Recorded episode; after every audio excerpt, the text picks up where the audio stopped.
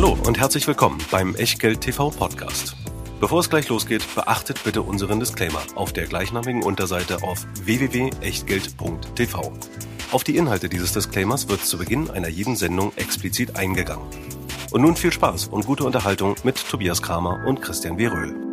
Herzlich willkommen aus Berlin, herzlich willkommen zu Echtgeld TV zum Jahresende 2019 und zum Jahresbeginn 2020 wollen wir uns mal genauer das angucken, was da in den letzten Jahren seit Oktober 2017 so alles bei uns im Depot gelandet ist. An kleineren Positionen, an, an mittleren Positionen und auch an mittlerweile einigermaßen großen Positionen gemessen daran, was wir irgendwann mal investiert haben. So richtig große Positionen sind es für uns beide nicht, sondern immer so ein bisschen Beiwerk. Christian flucht auch gelegentlich wegen der Mikrodividenden, die er da einheimst und die ihn vom Aufwand her mehr nerven, als dass sie ihm nutzen.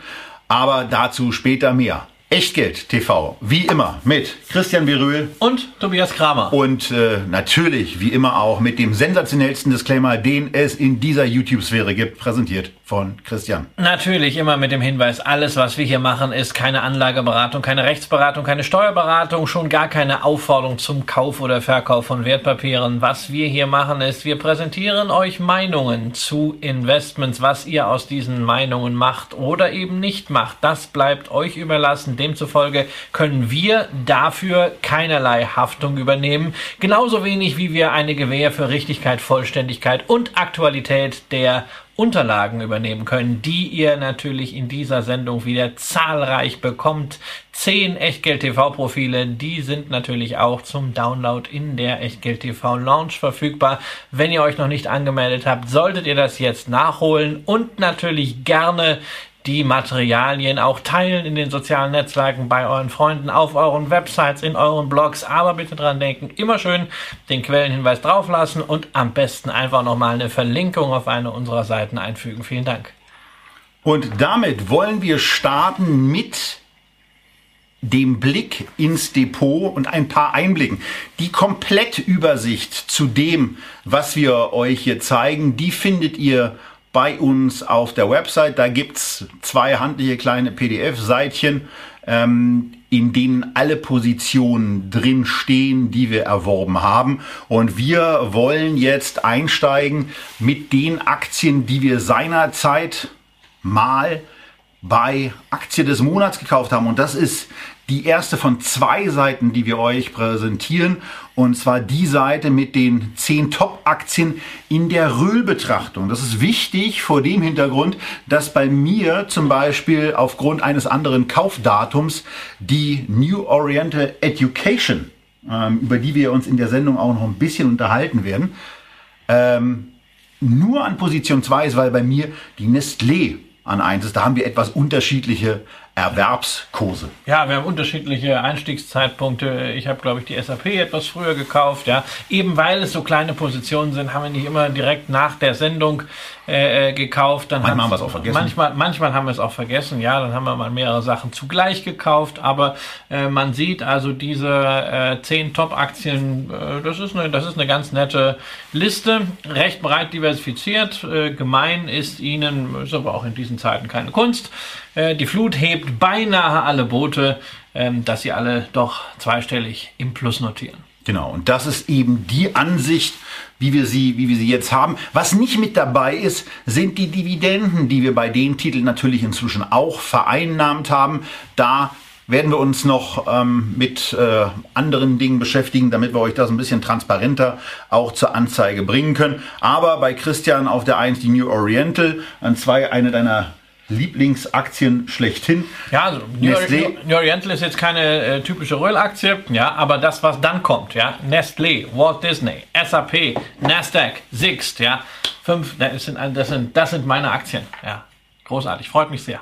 Genau, wobei lustigerweise die Sixt haben wir ja zweimal gekauft und ähm, ich glaube, der zweite Kauf ähm, war, anders, war anders eingetütet. Ähm, ja, Timing is a bitch, haben wir ja oft genug gesagt. Wir haben auch immer mal wieder darauf hingewiesen, dass man Einstiegszeitpunkte streuen kann. Ich meine, wir sind heute natürlich in einer gewissen Champagnerlaune, ähm, weil zumindest die internationalen Märkte sehr, sehr gut gelaufen sind. Im DAX sind wir immer noch äh, Nicht deutlich, deutlich entfernt davon.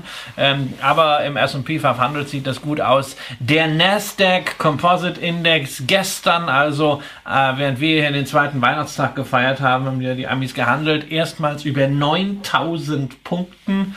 Ähm, was auch einfach deswegen mal wieder eine Sensation ist, weil man da doch mal die langen Charts rauskramt. Und den Nasdaq Composite gibt es seit den 70er Jahren und da Durchschnittsrendite 13,5 Prozent inklusive Dividenden, die in dem Bereich auch gar nicht so schlecht sind, wie man immer meint.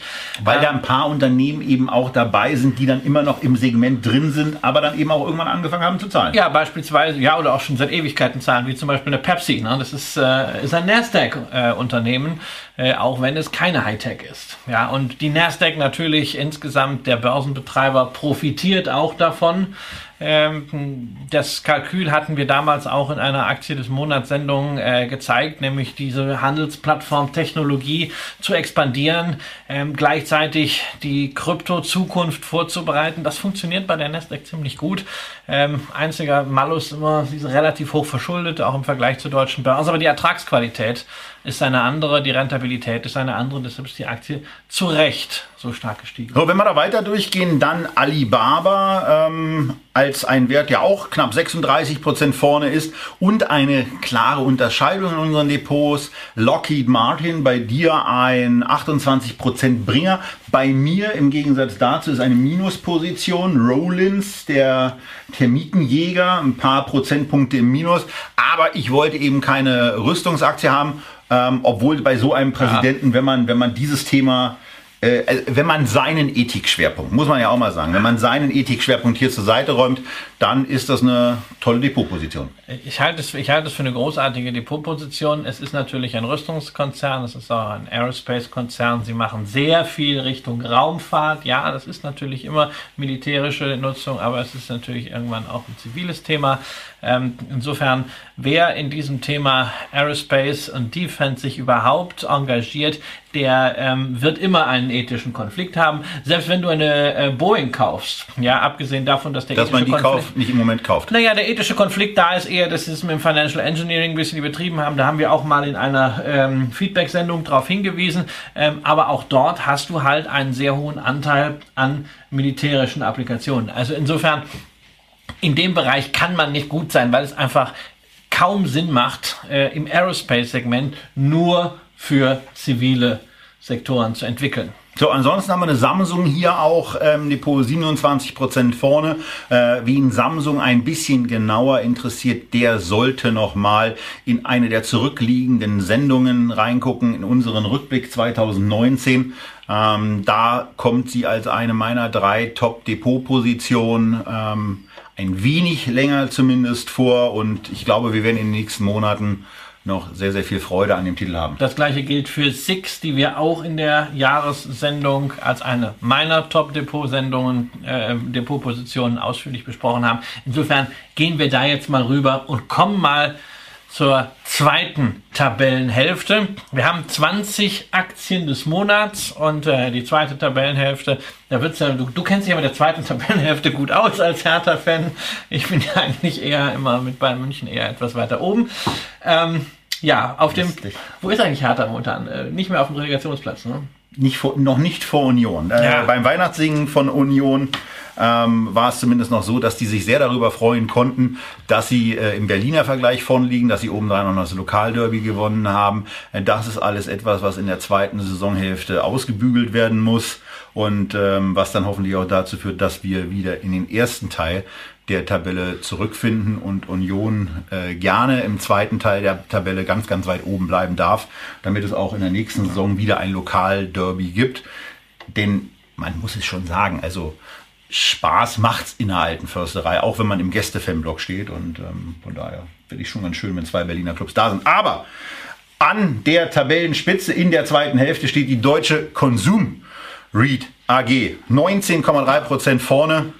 Und direkt dahinter eine Aktie, die wir jetzt gleich in der Sendung auch noch besprechen werden. Eine unserer größten Positionen, weil wir hier einen Nachkauf getätigt haben. Ja. CVS. Genau. Und dazu ähm, sicherlich nochmal der Hinweis auch, ähm, den du eingangs schon machtest, Dividenden sind hier nicht dran, das ist bei einer Siemens äh, wichtig, ja. Ähm, bei der Siemens haben wir natürlich äh, 2019 auch. auch. eine Dividende bekommen, 5%. Ja, Packaging das heißt Corporation also of America auch Dividenden. Eigentlich wird es hier besser äh, aussehen. Äh, Dir ähm, ist sicherlich äh, von den Unternehmen, die in grün sind, für mich dasjenige, was eigentlich äh, am, am enttäuschendsten ist. Hat lange Zeit äh, etwas gelitten unter dem Handelsstreit, ja, weil natürlich ähm, Farmer ähm, auch immer äh, Opfer dieses äh, Hin und Her waren und deswegen ihre Investitionen einfach mal zurückgefahren, zurückgehalten haben. Das hat sich bislang noch nicht wieder gelöst. Also ähm, da ist eigentlich Potenzial, äh, auch gemessen an dem, was das Unternehmen langfristig darstellen kann, ist der Kurs meiner Ansicht nach gerade mal in, in diesen Zeiten, äh, wo wir doch eine breite Aufwärtsbewegung nicht nur bei Kursen, sondern auch bei den Bewertungen sehen, ist dir zurückgeblieben, ist für mich halt da nach wie vor ein interessantes Investment. Und dann haben wir noch die Henkel, die wir in der heutigen Sendung auch noch besprechen werden. Wobei man bei der heutigen Sendung zumindest schon mal eins sagen muss. Heute ist der 27.12., aber diese Sendung wird in zwei Teilen ausgestrahlt werden. Einfach weil wir glauben, dass es dass diese, dass diese anderthalb Stunden Videos ähm, auch von der Nutzung äh, in der Regel etwas sind, was die Mehrheit äh, der Leute von euch eben äh, ähm, zeitlich nicht so ideal unter den Hut äh, bekommt. Äh, wir wissen, dass es einige äh, Fans gibt, die äh, schon wieder die zwei Stunden Feedback-Sendung herbeisehen. Aber wir haben uns jetzt mal dazu entschlossen, das in zwei ja. Teile zu unterteilen.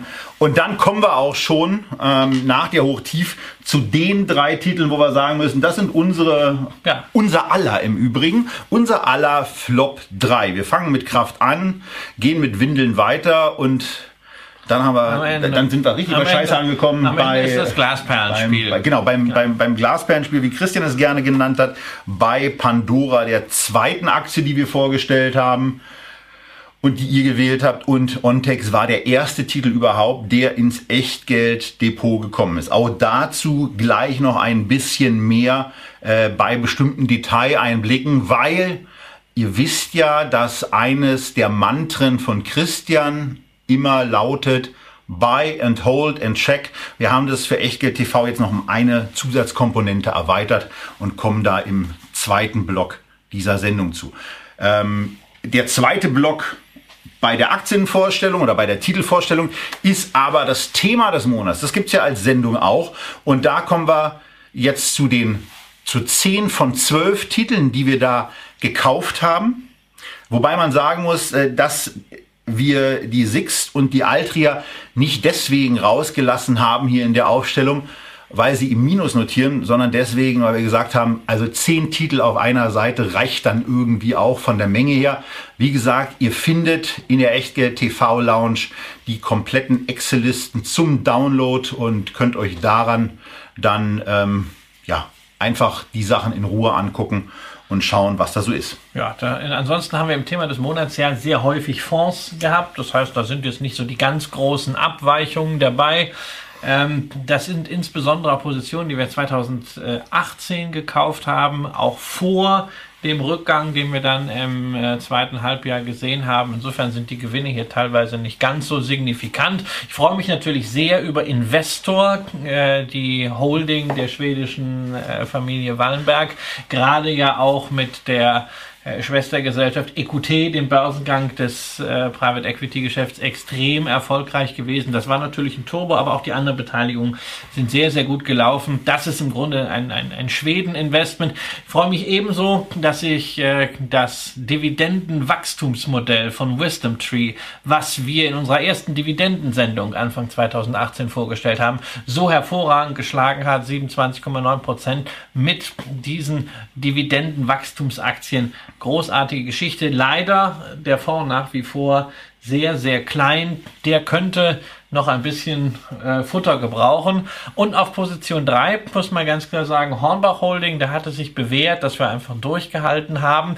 Da waren wir zu früh damals in unserer Sendung Death by Amazon. Die Aktie hat danach nochmal kräftig einen Satz nach unten gemacht. Aber ich war jetzt auch ganz überrascht in nur, der Tat, weil man guckt kurz, die Position ja, an. genau, nur kurzfristig. Ansonsten auch hier übrigens äh, eine schöne Dividende noch mit dabei. Ähm, jetzt aber wieder hat man äh, Hoffnung gefunden, dass die äh, Talsohle durchschritten ist. Die letzten Zahlen waren sehr, sehr ordentlich, die letzten zwei Quartalsmeldungen. Und da ist auch noch äh, Meat on the Bone, Fleisch am Knochen, wie man So so sieht's aus. Und dann natürlich eine der auch zweimal gekauften Positionen, der MSCI World Factor Value oder Factor Value, äh, den wir zweimal gekauft haben. Auch da in unserer Just One Sendung, Teil 1 und Teil 2. Da ging es einmal um den Size Faktor, einmal um den Value Faktor. Ähm, dann haben wir, weil wir diese Faktoren eigentlich ganz spannend finden, nochmal eine Sendung zu den Faktoren alleine in 2019 gemacht. Auch das mit Sicherheit nochmal eine Nachschau wert, wenn ihr euch bei ETFs positionieren wollt, wobei man dann eben auch sagen muss, Save the best for last. Die beiden letzten Sendungen, die im Jahr 2019 online gegangen sind. Einmal unser Rückblick und zum anderen auch die Weltportfolio-Sendung mit fünf ETFs äh, unterschiedlicher Schwerpunkte ähm, regionaler Schwerpunkte. Das sind die bei uns in diesem Jahr am erfolgreichsten laufenden Sendungen. Auch da könnt ihr euch über die ja noch andauernden Feiertage äh, zu, ja, darüber freuen. Oder wenn ihr es dann eben im Januar 2020 guckt, in den Skiferien, in den Winterferien mit beschäftigen, wenn es wieder darum geht. Ja, und ein Hinweis auch noch wieder zum Tabellenende. Baby Biotech hier nur mit 2%. Ja, Baby Biotech zahlt leider eine Dividende von 5% und leider muss ich in diesem Fall sagen, weil diese Dividende natürlich nicht von Biotechnologiewerten der Gestalt erwirtschaftet wird, dass die selber so viel Dividende zahlen, sondern das ist im Grunde eine ja, Rückgewährung von Einlagen, ein Return of Capital, mit dem man Anleger bei Laune hält, wenn man sagen kann, hey, das ist ein Biotechnologie-Investment und es gibt außerdem noch Dividende entzieht aber letztendlich dem Fonds äh, Kapital und ist natürlich auch für Deutsche immer ein bisschen mühsam, weil wir uns immer mit einem Tax-Voucher die Steuer, die Quellensteuer da wieder zurückholen müssen. Äh, nichtsdestotrotz in Summe ist das Anlageergebnis bei, Bio, bei Biotech also deutlich besser. Der Biotech-Sektor hat die letzten zwei Jahre allerdings geschwächelt. Erst jetzt in den letzten acht Wochen, ich hatte schon in der Jahresrückblick darauf hingewiesen, ähm, ist da wieder Zug drin, bedingt durch die Übernahme Tätigkeit von großen Pharmakonzernen. Das zieht den Markt natürlich insgesamt auch von den Bewertungen wieder mit nach oben. Das weckt auch wieder einfach Interesse bei Investoren. Man hat das in den letzten Wochen schon gesehen. Und ich bin nach wie vor überzeugt davon, dass wir weiterhin eine Outperformance sehen werden von Biotechnologiewerten gegenüber den Hightech-Werten insgesamt. Deswegen ja eine meiner drei Jahreswetten zugunsten der Arche im Wedding, nämlich dass der Nasdaq Biotech den großen Nasdaq 100 Index nächstes Jahr 2020 schlagen kann. Eine meiner Wetten war, dass Value besser performen wird als in dem Fall der MSCI World in Euro gerechnet. Also von daher auch der MSCI Value, den wir zweimal gekauft haben, vielleicht nochmal einen Blick und eine Depotergänzung wert, wenn ihr euch dem A anschließt oder B der Meinung seid, in etwas möglicherweise doch unruhiger werdenden Zeiten fühlt ihr euch wohler mit einem etwas defensiveren Investment, zu dem unter anderem ein Value Investment zählt, wozu aber auch High Dividend, Low Volatility ja. zählen kann, der ja bei uns mit ja. 2,3 Prozent für den Emerging Markets Bereich weit hinten rentiert. Ja, aber äh, Moment, auch, aber auch da darf man nicht vergessen, auch da gibt es quartalsweise schöne Auszahlungen. Ja, gab es jetzt übrigens gerade wieder. Gerade wieder Geld bekommen von dem. Ich habe den ja auch privat. So, und das sind auch alles wenn wir auf die Fondsposition gehen, also ich bin gerade auch nochmal durchgegangen nach dem Motto, gibt es irgendetwas, gibt es irgendeine dieser Positionen, womit ich mich auch nur latent unwohl fühlen würde? absolut nicht. Und genau, gibt es bei mir Nein. eben nicht, gibt es bei Christian nicht. Also von daher, wenn euch da einzelne Positionen interessieren, dann geht auf die Website von Echtgeld TV. Geht in den Wertpapierbereich und klickt einfach mal ähm, in der Wertpapiersuche die Wertpapierkennnummer oder den entsprechenden Namen an, der euch genau interessiert und schaut vielleicht in der betreffenden Sendung nochmal nach. Wenn ihr eine taktische, äh, eine strategische Ergänzung im Dividenden- oder im Value-Bereich haben wollt oder wenn ihr eine Ergänzung für den Emerging Markets-Bereich haben wollt, da werdet ihr dann reichhaltig fündig. Und das war unser Überblick im Bereich Thema des Monats ohne die im Minus notierende Sixt und die ebenfalls im Minus notierende Altria. Und wo wir gerade von Altria sprechen, die haben wir nämlich auch zweimal, ähm, denn wir hatten ja in einer Sendung euch anheimgestellt, ähm, Tabak zu kaufen oder was war das andere? Weiß ich gar nicht mehr.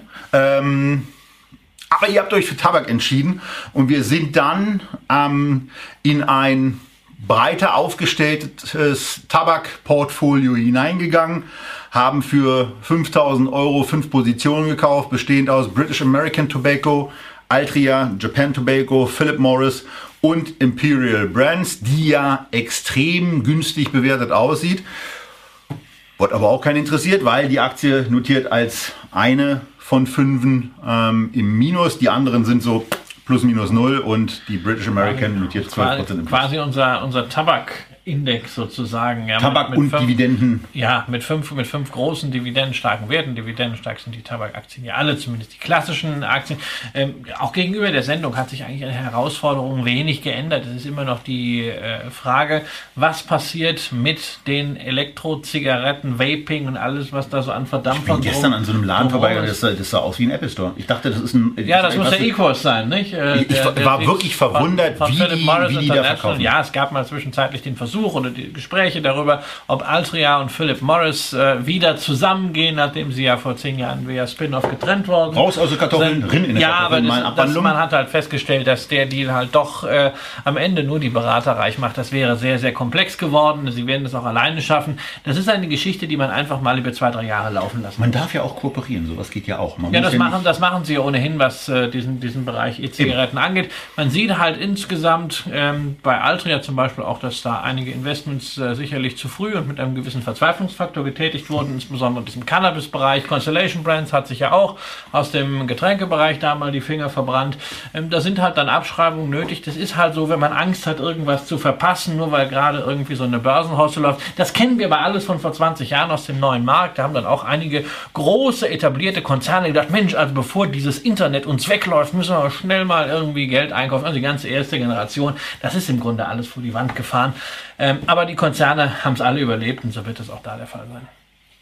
Und dann, Und das Internet ist nicht verschwunden, wahrscheinlich wird das Cannabis-Thema auch nicht verschwinden. genau, aber wenn es in irgendeiner Form eben auch eine Ergänzung finden kann, weil auch das wird kapitalintensiv sein, auch dafür braucht man vernünftige Vertriebsstrukturen. Ja, aber das haben sie ja. dann ne? genau, Also, dann ne? kommt es eben da auch mit rein Kapital. Kapital ist, man darf das ja auch nicht vergessen, es wird ja nach wie vor richtig Cashflow produziert in all diesen Unternehmen. Ja, wenn man wird gequalmt, dass die Schwarte Kraft. Genau, genau. Äh, Es ist halt nicht mehr ganz so viel wie früher, aber die Margen sind nach wie vor gigantisch. Unser letzter Überblick kombiniert äh, zwei Dinge, nämlich einmal die 10 Bagger Sendungen aus dem Jahr 2019 und unsere alte Fang-Sendung aus 2018. Hier haben wir euch mal beide Übersichten fertig gemacht und äh, ihr, ihr seht eben, wie da der Aufbau ist.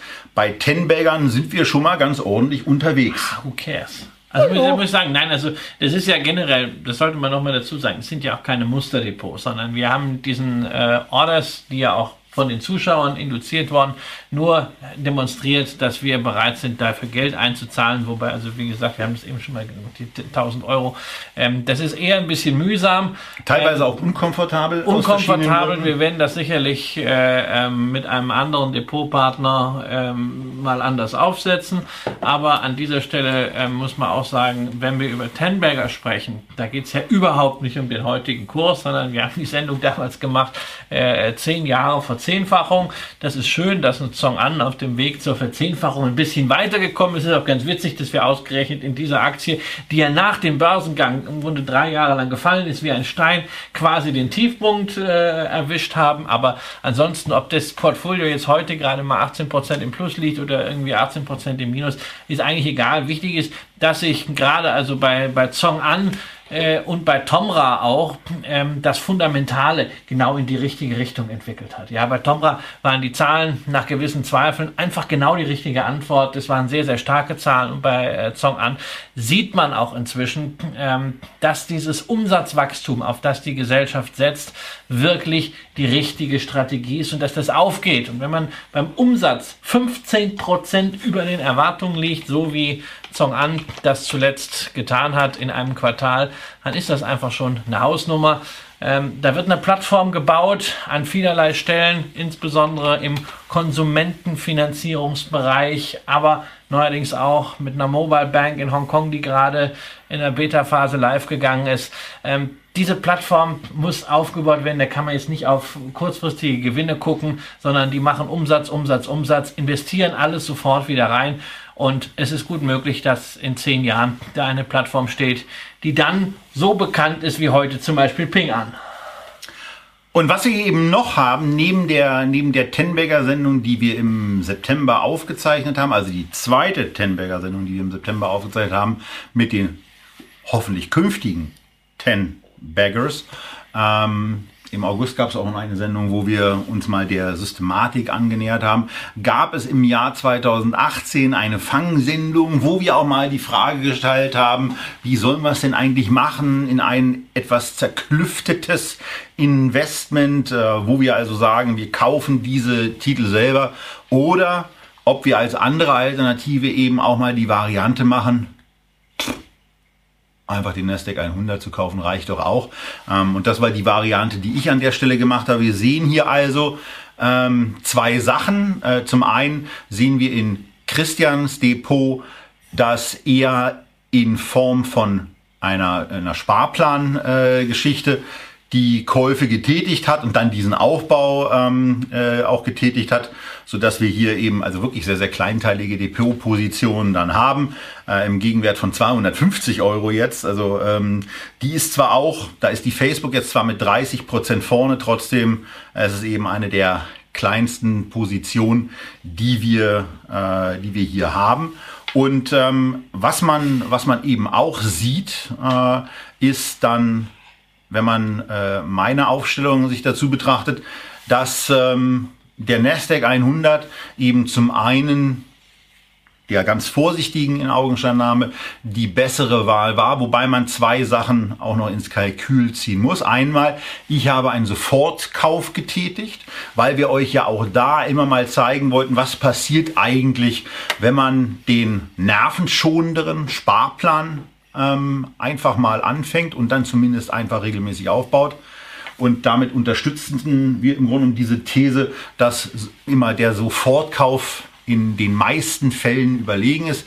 Wir haben es hier auch bei uns. Wir haben, glaube ich, drei Sparplanaktionen gehabt und zweimal war der Sparplan das Bessere. Ja, aber ich muss sagen, also ich habe diese Diskussion ja regelmäßig mal immer wieder auf irgendeiner äh, Plattform. Diese Woche hatten wir sie bei Twitter. Was ist denn besser, Einmalanlage oder das irgendwie in Tranchen zu stückeln? Ist dann auch immer so religiös geführt. Also man muss ja zunächst mal sagen, für viele Menschen, die in einem Vermögensaufbau tätig sind, Natürlich. stellt sich die Frage gar nicht, weil für die Einmalanlage ist gar nicht eine kritische Masse da. Da bleibt ja am Ende nur der Sparplan. So, und dann gibt es Leute, die haben ein Cash-Event. Ja, da kommt plötzlich Geld rein. Das kann der Verkauf eines Unternehmens sein, so wie bei mir. Das kann aber auch sein, dass eine Lebensversicherung fällig wird. Das ist dann so eher bei der Generation 50 plus, 55 plus. Und da gibt es dann die Frage, was macht man mit der Kohle? Ja, und da äh, gibt es zwei Möglichkeiten. Einmalanlage oder irgendwie das in Tranchen stückeln.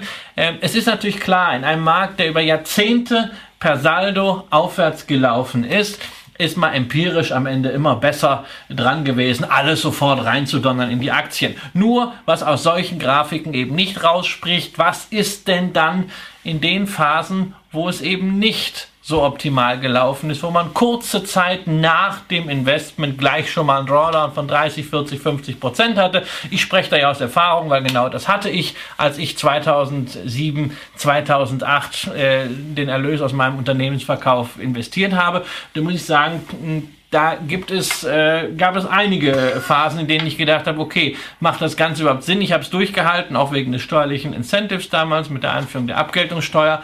Aber wenn man da sagt, man will das ein bisschen stückeln, einfach aus psychologischen Gründen, ähm, dann halte ich es für reichlich arrogant, wenn einige Herrschaften immer ankommen und sagen, naja, also die Empirie sagt, hey, Empirie, wer interessiert sich an der Stelle für Empirie? Wir müssen rational handeln, aber das wird nichts daran ändern, dass Geld ein emotionales Gut ist und folglich müssen wir diesen psychologischen Faktor einbeziehen. Die Lebensumstände sind ebenfalls ganz entscheidend. Ist man 30, ist man 60, ist man 65? 65. Deshalb die Antwort auf die Frage, ist die Einmalanlage besser oder ist es äh, besser in Tranchen zu investieren, die kann es nicht pauschal geben. Da muss man sich jeden einzelnen Fall anschauen. Und das ist etwas, für so etwas gibt es Workshops, für so etwas gibt es Beratung. Äh, das ist nichts, was man in einer Sendung oder auf Twitter oder auf Facebook mit einem Post dahin rotzen kann. Dafür sind 280 Zeichen in der Tat ein bisschen wenig. Ja.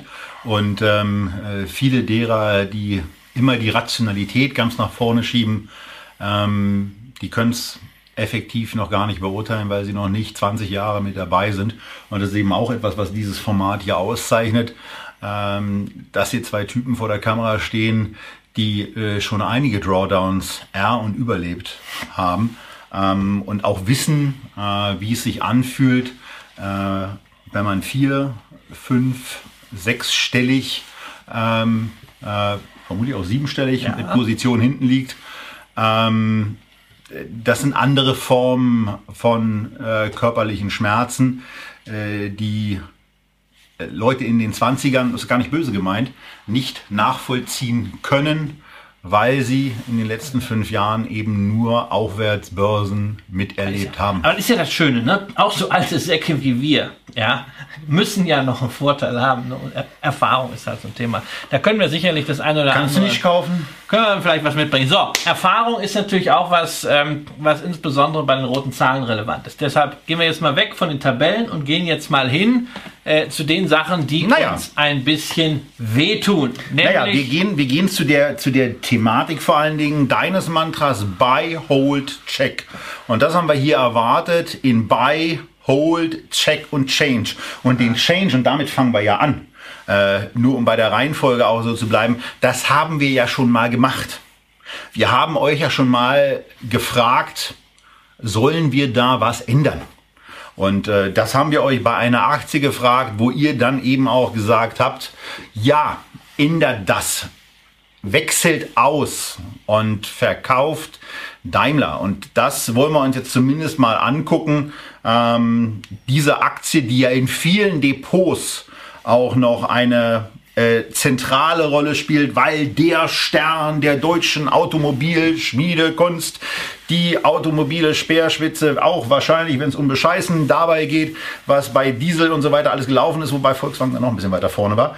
Und ähm, wir müssen uns dieses Unternehmen jetzt natürlich einfach mal auch vor dem Hintergrund angucken, dass wir wissen, viele finden es super interessant. Ja. Die Aktie ist allem Anschein nach günstig, aber wir haben schon beim Verkauf damals darüber gesprochen, dass wir enttäuscht waren vom Unternehmen, wie es einen leichten Gewinnrückgang damit begründet hat, die Dividendenhistorie ähm, zu unterbrechen und eine Dividende leicht zu kürzen und dann nicht zu sagen, nee, das stehen wir durch. Wir waren noch enttäuscht davon, dass man im Zweifelsfall dann nicht mal richtig sagt, wir kloppen mal auf die Bremse, verzichten auf eine Dividendenauszahlung ganz generell und investieren diese Kohle, die wir normalerweise den Aktionären zur Verfügung stellen wollen, in das Unternehmen und in die Zukunftsfähigkeit und in zukünftige Dividenden. Und jetzt, Christian, ist im Echtgeld-TV-Porträt schon das ein oder andere mit drin, wo man kräftigst schlucken muss, denn da ist bei der Dividendenprognose fürs nächste Jahr etwas enthalten, was einem so ein bisschen das Blut in den Adern gefallen Ja, also wir, wir kommen ja mal von 3,65 Euro äh, im letzten Jahr, also in 2018, 2019 gab es halt die kleine Kürzung 3,25 und jetzt äh,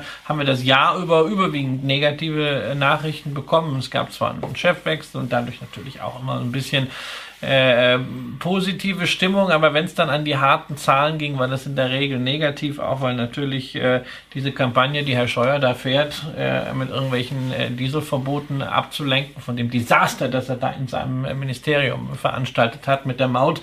Ähm, das Wobei trifft, Diesel, das Diesel trifft, muss man da auch sagen, hat er das, geerbt. Das, ja, aber das, aber, ja, aber das, was das da läuft, immer neue Rückrufaktionen, das geht vor allen Dingen gegen Daimler. Äh, das ist schon, das ist schon eine ziemlich, eine ziemlich böse Geschichte äh, und das, das kostet den Konzern halt auch viel Geld. Geld. Aber Fakt ist, wenn wir mal auf der, wenn wir mal da hinschauen, was die Analysten für nächstes Jahr bei Daimler bei der Dividende äh, denn erwarten, dann haben wir einen gigantischen Spread, nämlich zwischen 50 Cent und 3 Euro. Und bestätigt zunächst einmal das, was ich immer sage. Keiner prognostiziert bisher null. Genau, keiner prognostiziert wieder null, aber es zeigt auch mal wieder, ne, wie Prognosen von Dividenden, ne, also Scheunentor. Äh, interessant ist aber, selbst die optimistische Prognose von 3 Euro impliziert, es gibt einen Dividendenrückgang. Der Median liegt bei 1,80, das heißt also ungefähr eine halbierte Dividende. Wenn man bedenkt, dass Daimler noch vor zwei Jahren das Unternehmen war, was am meisten Dividende am deutschen Aktienmarkt ausgezahlt hat, was wegen der Rendite immer wieder gerühmt wurde. Daimler muss man haben, weil es hat doch so eine tolle Dividendenrendite, es ist ein grandioser Abstieg. Ich habe immer davor gewarnt, gerade mit Blick auch auf das Jahr 2008, das Jahr 2009, als Daimler zunächst mal die Dividende gekürzt und anschließend gestrichen hat. Ähm, Daimler ist kein solider Zahler, das bestätigt sich jetzt leider. Ich habe die Aktie damals aufgrund eurer Abstimmung zähneknirschend äh, nur gekauft und äh, kann mich nach wie vor für das Investment hier nicht erwärmen, wenngleich ich natürlich sagen muss, äh, ich wünsche dem Unternehmen allen Erfolg, den es gibt, weil der Erfolg von Daimler wird auch ein Erfolg Deutschland sein, beziehungsweise insbesondere umgekehrt, wenn das schief geht mit Sind Daimler. Steuereinnahmen in Baden-Württemberg? Steuereinnahmen in Baden-Württemberg, wir reden über in Summe mit Zulieferern hunderttausende Arbeitsplätze. Ähm, das darf nicht schiefgehen. Nur ich muss halt auch sagen, wenn ich ähm, lese und höre, was deutsche Konzerne machen, da ist Daimler für mich nicht derjenige, der am stärksten, am offensivsten jetzt in eine neue Zeit schreibt. Und da muss man eben auch mal sagen, und das ist ein generelles Problem bei der deutschen Automobilindustrie, ähm, dass sie sich der Zukunft nicht besonders proaktiv zugewandt hat. Und man braucht ja gar nicht unbedingt äh, diesen, diesen Fokus Elektromobilität vor sich hertragen, wie es, wie es Tesla eben auch sehr, also verhältnismäßig einfach äh, tun kann. Den Erfolg, den sie dabei haben, der ist relativ schwer zu erzielen. Aber äh, monothematisch aufgestellt zu sein, ist ein relativ einfaches Thema. Aber wenn die deutsche Automobilindustrie denn der Meinung ist, dass äh, Wasserstoff etwas Heilbringendes ist, dann frage ich mich, warum es in den letzten fünf Jahren, in denen Tesla von Erfolg zu Erfolg über so ein paar Einschläge ähm, gekommen ist, es nicht geschafft hat, sich A miteinander zu verbünden und auch mal ohne die Politik etwas hinzustellen, wo man sagt, das ist unser Weg, den wir im Wasserstoffbereich gehen wollen, an den wir glauben, wo wir auch die Infrastruktur äh, schon mal hinstellen, wie Tesla es ja mit dem Supercharger Network gemacht hat. Man hat auch in keinster, in keiner Situation mal den Schritt auf Tesla und auf diese Infrastruktur zugemacht, um sich daran zu beteiligen, um diese Milliarden nicht selber tätigen zu müssen.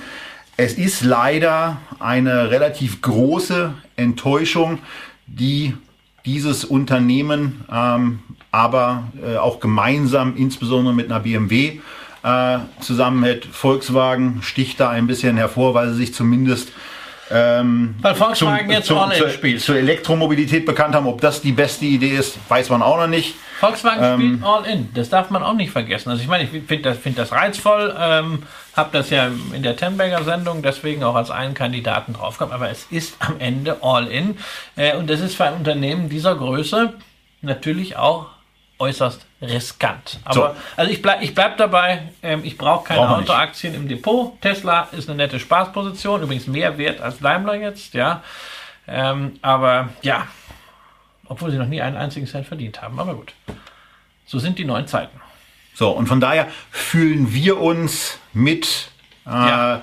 dem Verkauf auch im Nachhinein sehr wohl Genau. und sind auch sehr zufrieden mit der Aktie, die wir in dieser Sendung dann nachgekauft haben. Und das war auch eine der früh vorgestellten Erstpositionierungen. Es war CVS Health, eine Drogeriekette aus den USA, eine von zwei großen, Ja, die es da gibt. Die andere ist im Dow Jones, Walgreens, ja, wir wissen nicht wie lange noch. Äh, es gibt Möglichkeiten, ja, Interesse, die Gesellschaft von der Börse zu nehmen, zu privatisieren.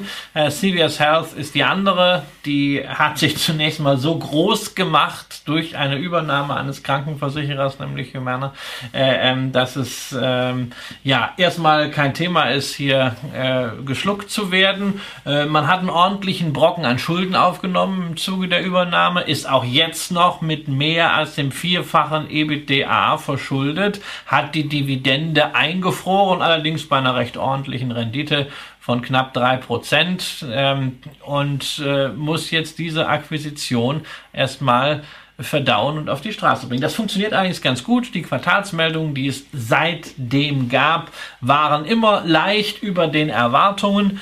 Ähm, das scheint wirklich zu funktionieren, dass man da neue Angebote in der Gesundheitsdienstleistung jetzt an die Verbraucher bringen kann. Ähm, wir haben damals das richtige strategische Kalkül gehabt, aber manchmal dauert es einfach ein bisschen länger, bis sich das auch in steigenden Aktienkursen manifestiert hat. Ja. Das haben wir damals dann zum Anlass genommen, im Zuge des Verkaufs von Daimler bei CWS aufzustocken. Genau. Habe das selber privat gemacht. Für mich- 18,5 Prozent hier vorne. Äh, ich Ja. persönlich liege aus irgendwelchen Gründen 26,6 Prozent vorne.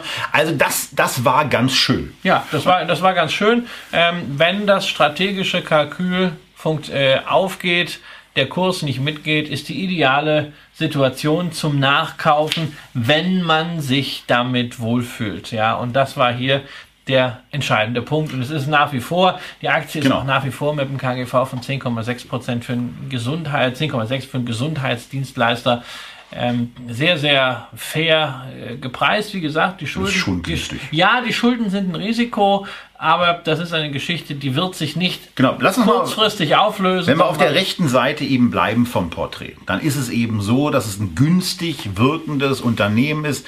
Ein 10er KGV ist Ja. top. Da steht ja auch im Moment eine Gewinnsteigerung, äh, zumindest beim adjustierten Gewinn pro Aktie dahinter, der sehr, sehr ordentlich ist, oberhalb von 30 Prozent.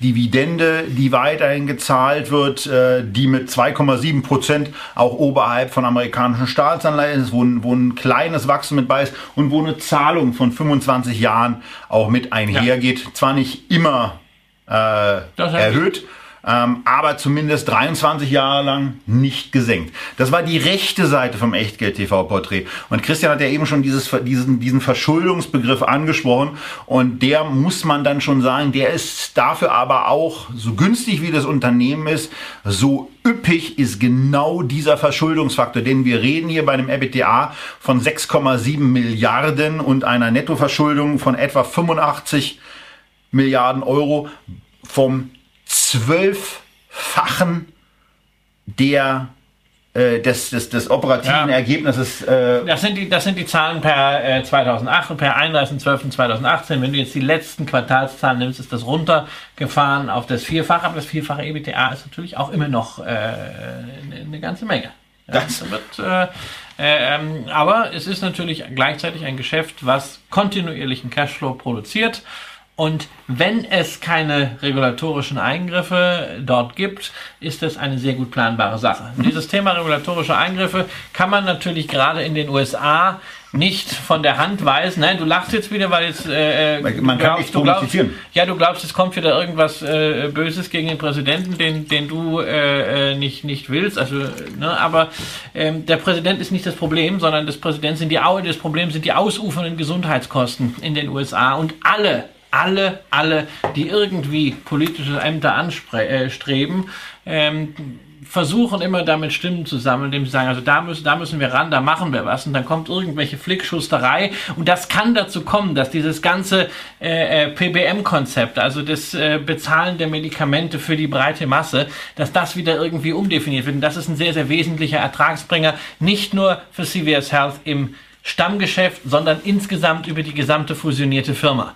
Und das ist halt immer auch ein Grund, warum diese Bewertung bei 10,6 jetzt nicht schnell so Richtung 13, 14 geht. Da ist eigentlich ein politischer Discount und gerade in einem Wahljahr, da stellt man doch das eine oder andere Fragezeichen hinten dran. Das ist definitiv kein Problem von Trump, sondern das ist ein Thema aller Präsidentschaftsbewerber. Nur die Interpretation, was man dann macht, ist unterschiedlich. Genau, das, also Oder was man ja, nicht macht. Es gibt ja für die, für die Börsen, äh, für die Börsen sind ja eher die anderen Präsidentschaftsbewerber ein Problem, weil sie ähm, bei der von Trump eingeführten äh, Steuerung der Staatseinnahmen übersteuern, ähm, ja eher ähm, etwas anderes vorhaben, was dann eben auch negativ auf Bewertungen äh, vom Aktienmarkt wirken würde. Äh, also von daher da schlagen immer zwei Herzen in der Brust, nämlich das des Aktionärs und das, ähm, das sind der der Meinung ist, wie sowas eigentlich laufen sollte.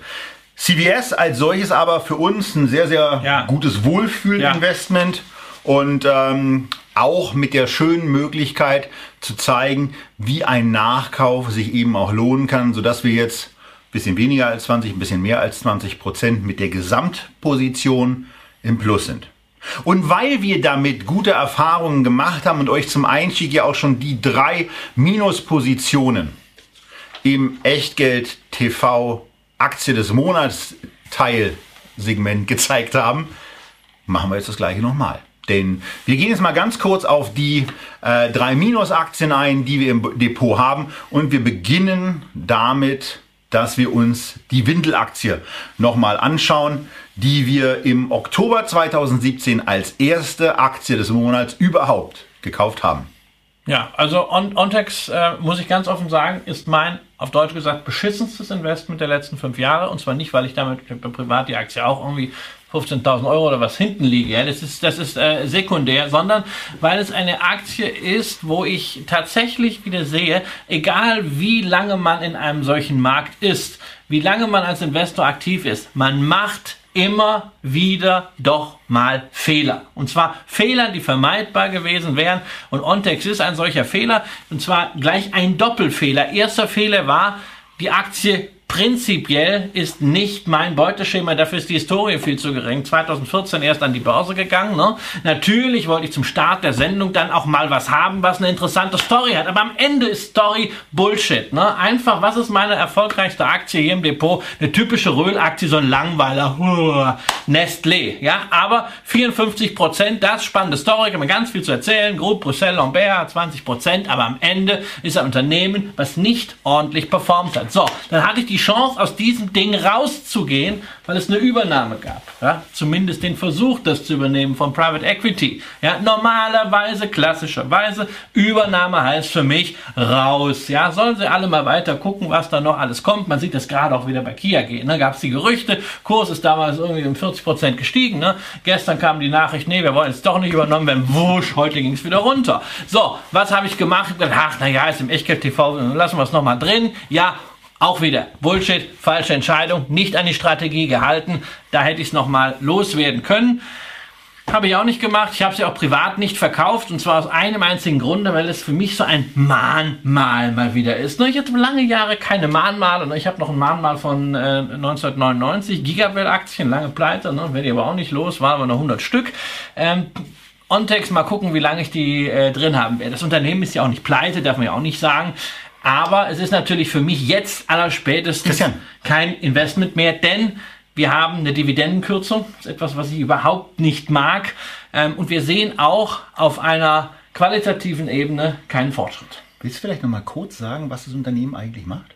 Das Unternehmen stellt papierhygienische Artikel her. Ja, aber das, ist, das hat eigentlich damit gar nichts zu tun, weil ich gucke ja, ich will ja nicht das Unternehmen äh, besprechen, sondern für mich ist doch viel, das ist ja das, was wir eben erzählt haben. Wir wollen hier Erfahrung weitergeben. Für mich ist die Erfahrung, was kann ich daraus lernen, viel, viel wichtiger äh, als die Frage, ist die Aktie noch interessant naja, oder nicht. Es geht, ja, es geht ja auch mal darum, wir haben hier nicht zyklischen Konsum und da sagt man eben normalerweise Windeln, wenn da nicht irgendwas bei den, ja. bei den Geburtenjahrgängen äh, oder bei den Geburten passiert oder auch äh, bei den Hygieneartikeln im Alter, wenn sich da nicht äh, bestimmte Veränderungen haben, das wird eigentlich relativ stetig äh, weiterverkauft. Dann kamen ein paar Probleme in der Tat dazu, ja. Äh, die so nicht, die so ja, nicht prognostiziert das ein relativ einfach, ein Problem, was man relativ häufig sieht, nämlich unter Unternehmen investieren in Emerging Markets. Ja, es ist interessant. Ja, häufig funktioniert das nicht. Also wir, sozusagen das Thyssen-Krupp-Problem, äh, die haben sich in Brasilien damals fast übernommen. Hier war es auch ein äh, Werk beziehungsweise eine Tochtergesellschaft in Brasilien, die extreme Probleme gemacht hat, die dazu geführt hat, dass man ähm, einiges abschreiben musste, gleichzeitig nicht die Cashflows erreicht hat, um die Schulden schneller zurückzuführen, weshalb wir immer noch eine ordentliche Verschuldung haben vom äh, vierfachen EBITDA an dieser Stelle.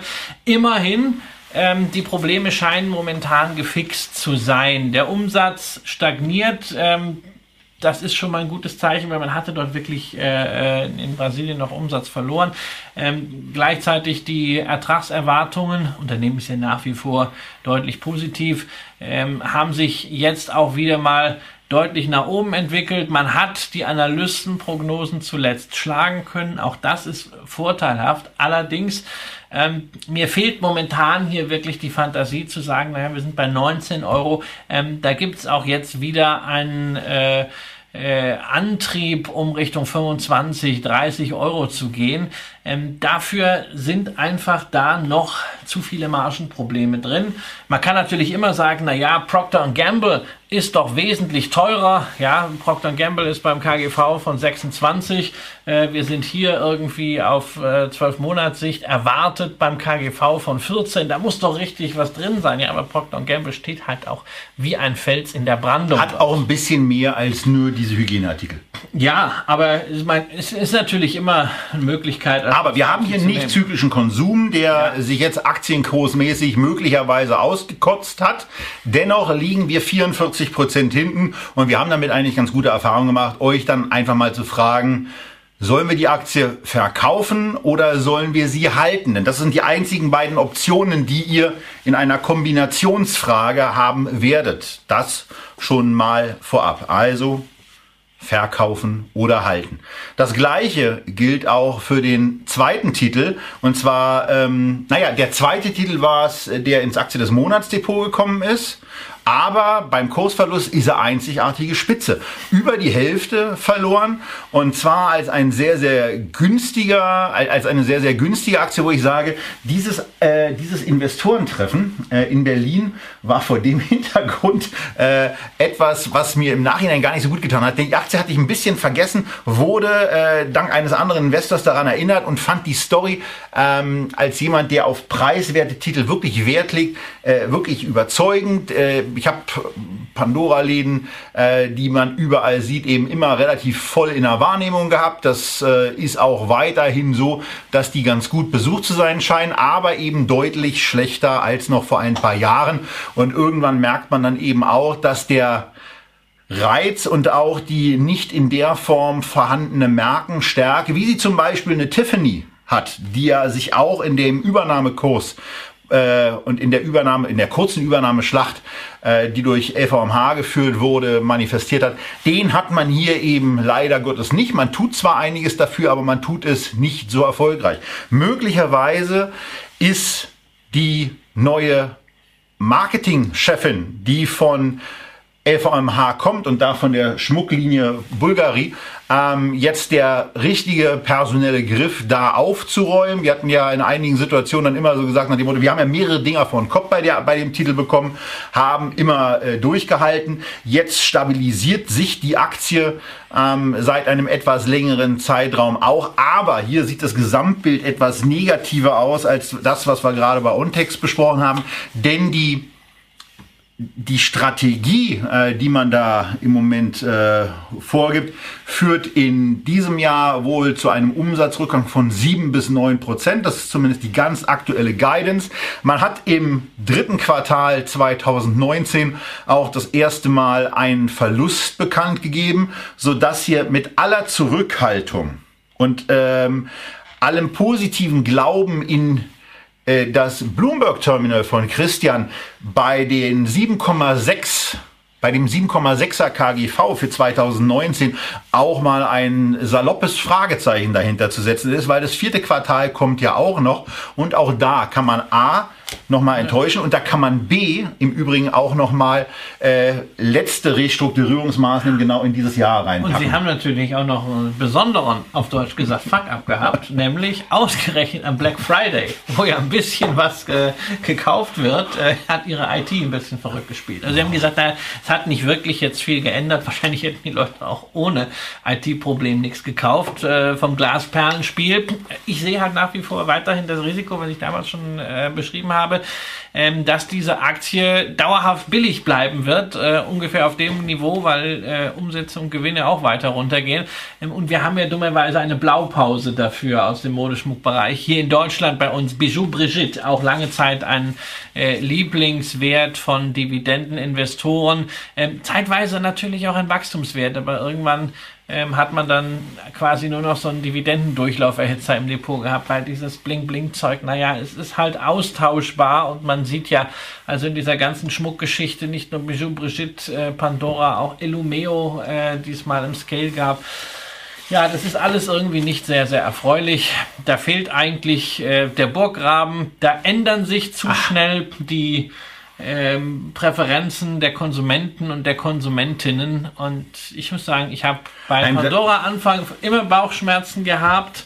Und man muss hier wirklich sagen, die Börse hat recht gehabt, weil sie hat die Meldungen, die vom Unternehmen dann kamen, bis jetzt auch dann zum Quartalsverlust, dem ersten seit dem Börsengang, ähm, sie hat das alles antizipiert. So. Und damit sind wir jetzt bei der zweiten miesen Aktie äh, gekommen. Und wo wir einfach sagen müssen, der Röhl hat als erster ins Klo gegriffen oder in die Windel. Der Kramer hat als zweites ins Klo gegriffen, aber dafür auch gleich noch ein bisschen kräftiger. Und das Schöne an dieser Gemengelage ist, dass wir uns jetzt noch einen dritten Investor dazu holen, der ein bisschen erfahrener ist als wir, ein bisschen mehr Geld investiert und äh, zumindest in absoluten Beträgen alles, was Christian und ich uns an Verlusten eigentlich vorstellen können, finanziell ganz locker in den Schatten stellt. Wir sind angekommen bei Warren Buffett und wir sind angekommen bei Kraft Heinz, einem Investitionsdesaster des Orakels von Omaha. Ja, also man hat damals Kraft und Heinz zusammen gemanscht. Äh, er hat das mit Berkshire Hathaway zusammen mit äh, 3G Capital, einer Beteiligungsgesellschaft gemacht, äh, die berüchtigt ist äh, für hohe Schulden und Cost-Cutting um dann irgendwelche Skaleneffekte zu heben. Das kennt man von Anhäuser Busch, also AB InBev. Und da haben sie es bei Kraft Heinz dann auch nochmal versucht und da ist es halt kolossal misslungen. Ähm, wir hatten dann das Kalkül, dass Kraft Heinz die üppigen Aktienrückkäufe und vor allen Dingen Dividenden zurückfahren muss, dass man sich deutlich davon entfernt, für Shareholder da zu sein, sondern mehr mal wieder auf das guckt, was ein solches Unternehmen im Nahrungsmittelbereich tun sollte, nämlich Nahrungsmittel verkaufen, verbessern, optimieren, Vertrieb, Marketing, Sales, das sind die Herausforderungen. Diese Strategie war vom Kalkül her richtig. Dummerweise kam eine Sache noch hinzu, man hat sich entschieden, die Bilanz ein bisschen zu entrümpeln. Man hat gesehen, dass Warren Buffett, der ja ansonsten immer gegen Goodwill, gegen Financial Engineering, gegen Derivate und gegen all das wettert, eine ziemliche Luftbilanz all die Jahre toleriert hat. Man hat eine fette Abschreibung auf Firmenwerte gemacht. Das hat dazu geführt, dass der Kurs richtig nochmal in die Grütze ging. Inzwischen hat sich die Aktie stabilisiert Und bei diesem Absturz über 70 Prozent in zwei Jahren darf man natürlich eines nicht vergessen. Kraft Heinz verdient nach wie vor Geld. Und, und zwar wird, nicht zu knapp. Und das wird deutlich beispielsweise über das adjustierte KGV. Und auf die beiden Seiten beim Echtgeld-TV-Porträt muss man ganz, ganz kräftig hinweisen. Auf der linken Seite steht der ganze aktuelle Rempel mit minus 9 Milliarden beim EBITDA, mit minus 10 Milliarden beim Jahresüberschuss.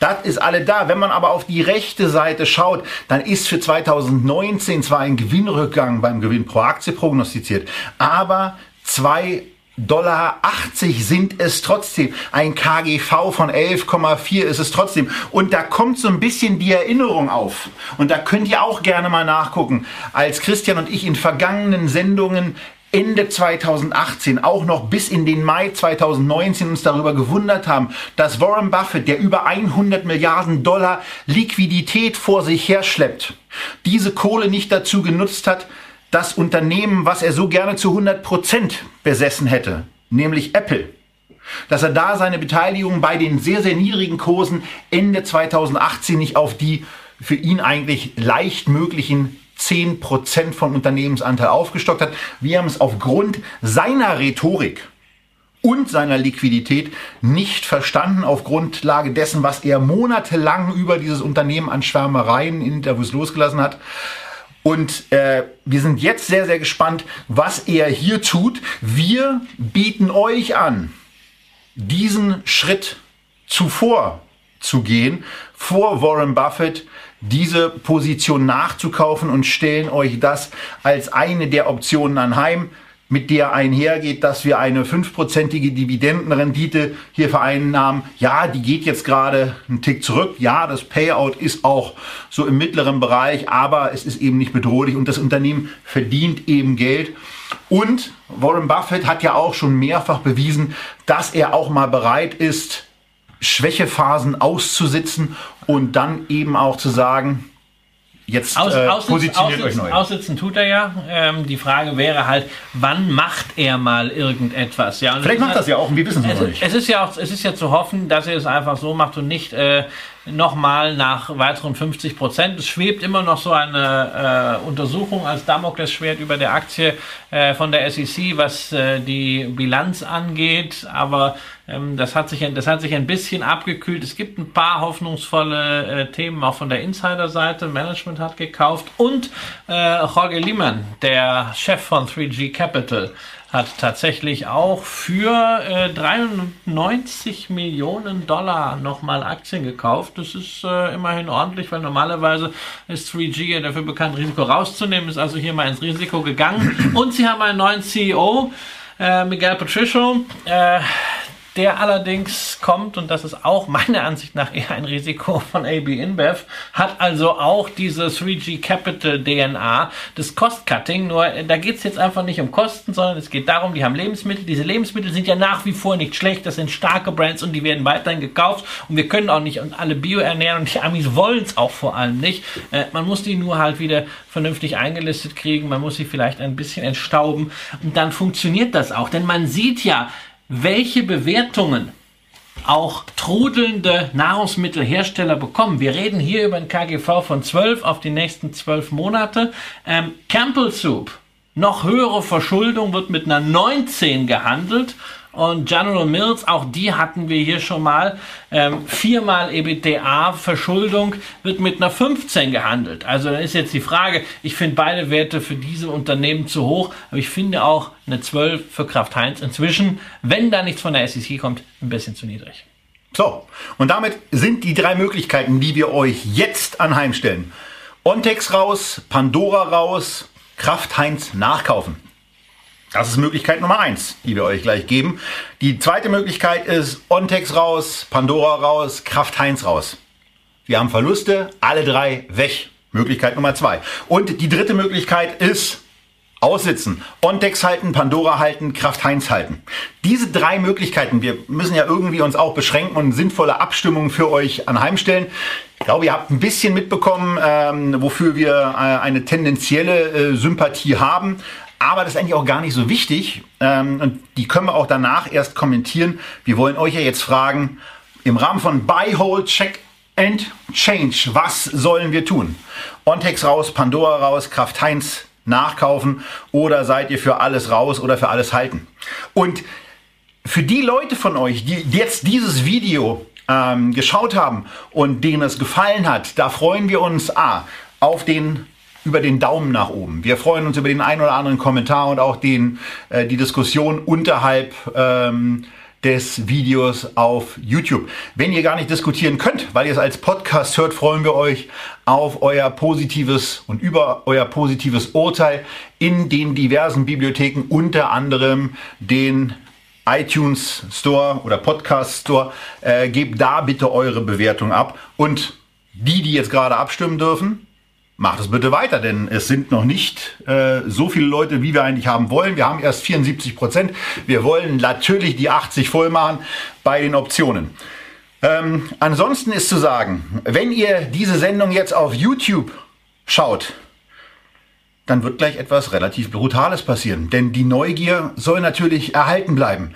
Und deswegen sagen wir jetzt zum ersten Mal, dieses war der erste Streich und der zweite folgt zugleich. Das Ergebnis der Abstimmung, das seht ihr in einer Woche. Wenn ihr so etwas vermeiden wollt, dann seid beim nächsten Mal doch bitte auch einfach live mit dabei. Werdet Mitglied in der Echtgeld TV Lounge, werdet von uns eingeladen und äh, wir melden uns auf YouTube und auch im App Store in einer Woche wieder mit dem Abstimmungsergebnis und sagen jetzt, wo wir die Umfrage beenden, in eure Richtung Tschüss und auf Wiedersehen und äh, wünschen euch vor allen Dingen, da diese Sendung ja am 31.12. wiederum live gehen wird, jetzt einen ganz, ganz tollen Jahreswechsel, eine gute Abschlussbilanz, die ihr von diesem Jahr zieht. Bleibt gesund und bis zum nächsten Jahr.